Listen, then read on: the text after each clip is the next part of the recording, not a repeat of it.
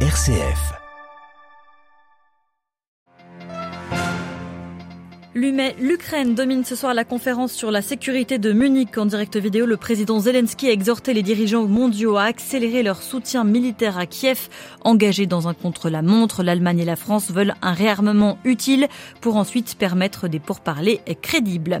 En Guinée, la junte menace d'interdire les principaux partis politiques. Des appels à manifester ont suivi des troubles qui ont fait jeudi deux morts dans la banlieue de Conakry. Séoul tente un rapprochement avec Tokyo. La Corée du Sud indemnise des victimes des 30 ans de colonisation japonaise du pays, des victimes qui réclament toujours des excuses du Japon. Et puis enfin publication du message de carême du pape François ce matin, les chemins du carême et du synode visent à la transfiguration. C'est ce qu'affirme le pape à cinq jours du mercredi décembre. Radio Vatican, le journal, Marie Duhamel. Bonsoir à tous. Ouverture de la conférence annuelle de Munich. Plus de 150 représentants gouvernementaux évoqueront tour à tour sur des sujets qui constituent les grands enjeux liés à la sécurité mondiale. Et les premières interventions aujourd'hui ne laissent aucun doute. La guerre en Ukraine dominera les débats.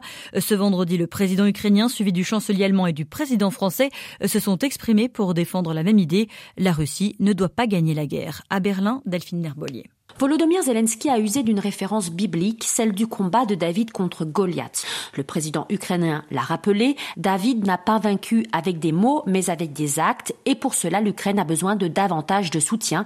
Volodymyr Zelensky a une nouvelle fois demandé plus d'armes de la part de ses alliés. La Russie ne doit pas gagner cette guerre, c'est aussi le message lancé par le chancelier allemand.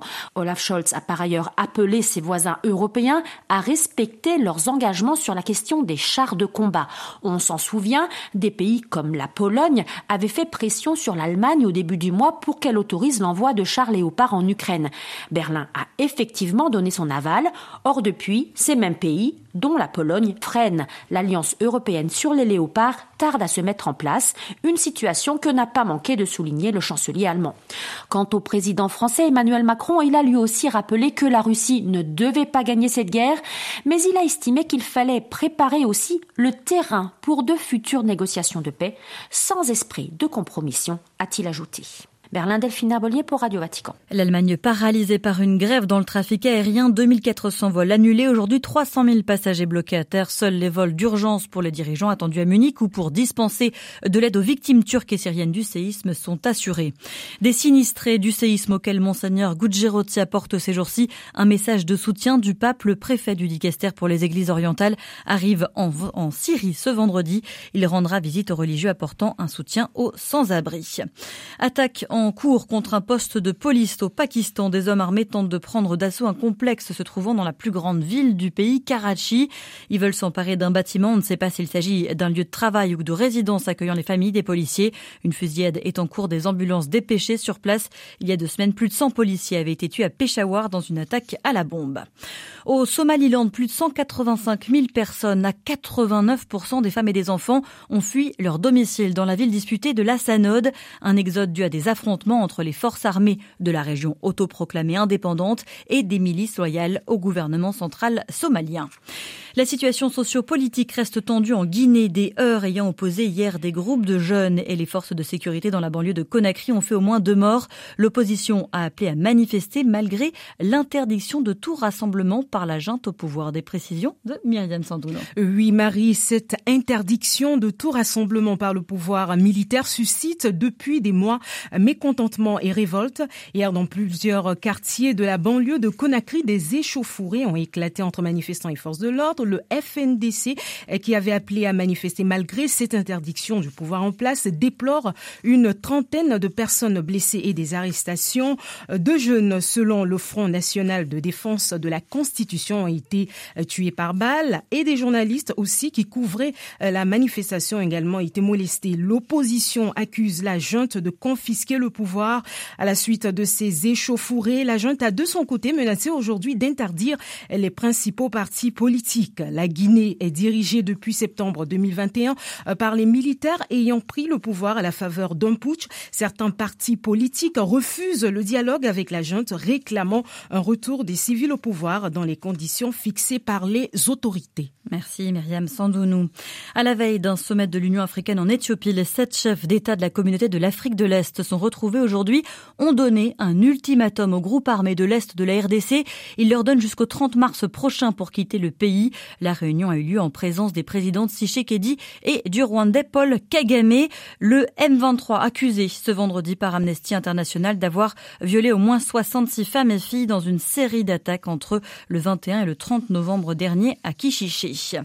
Au Japon, des experts du ministère de la Justice proposent de le relever l'âge de la majorité sexuelle de 13 à 16 ans. Ils proposent aussi des mesures pour faciliter les poursuites judiciaires pour viol et criminaliser le voyeurisme.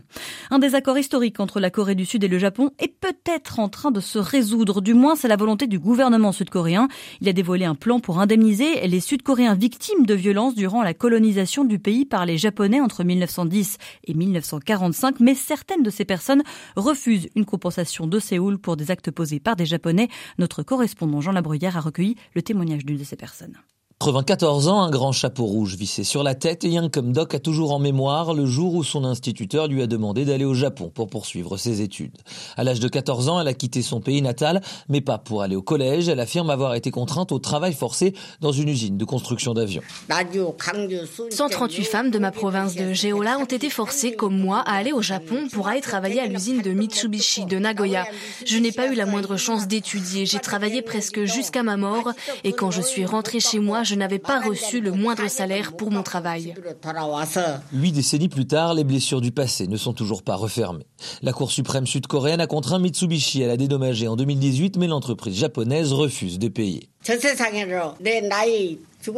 Je veux recevoir des excuses de la part de mes agresseurs avant de mourir. Ce que j'ai vécu jusqu'ici est injuste. Et pourquoi Mitsubishi, qui m'a fait travailler de force et m'a empêché d'étudier, continue de me faire travailler Tout ce que je veux maintenant, ce sont des excuses sincères. Le gouvernement sud-coréen a dévoilé un plan de dédommagement des victimes le mois dernier. Il propose un financement via une fondation publique nationale sans contraindre les entreprises japonaises à payer. Une décision loin de faire l'unanimité chez les victimes. À Séoul, Jean Labruyère pour Radio Vatican. China Renaissance n'est pas en mesure de contacter son PDG en Chine, un des rois de la tech. L'homme d'affaires Bao Fan, 52 ans, est porté disparu. Conséquence, l'action de son groupe a perdu 28% à la bourse de Hong Kong. En France, ambiance à couteau tiré à l'Assemblée nationale.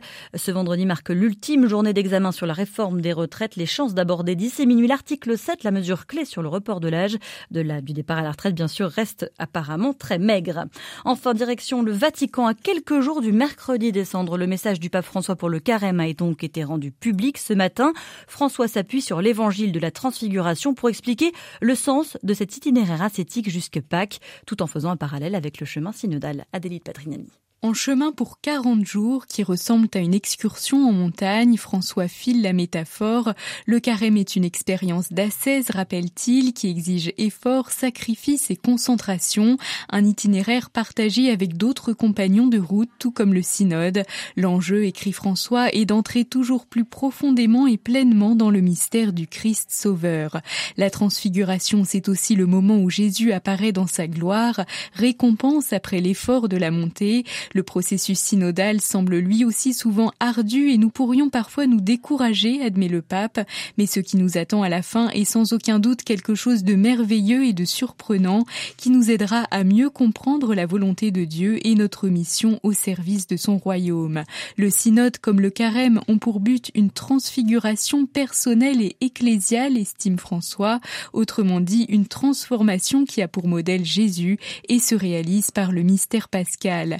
Il y a deux manières d'y parvenir, l'écoute de la parole de Dieu et de son prochain, et une espérance patiente, une foi qui ne s'arrête pas à l'extraordinaire. Après l'expérience du Tabor, redescendons dans la plaine, encourage donc François, que la grâce dont nous aurons fait l'expérience nous soutienne pour être des artisans de synodalité dans la vie ordinaire de nos communautés. Adélaïde Patrignani. Puis enfin, ce vendredi, le pape a reçu 40 pères marianistes de l'Immaculée Conception. François a encouragé les religieux à se faire tendre, miséricordieux et patient à l'image de Dieu.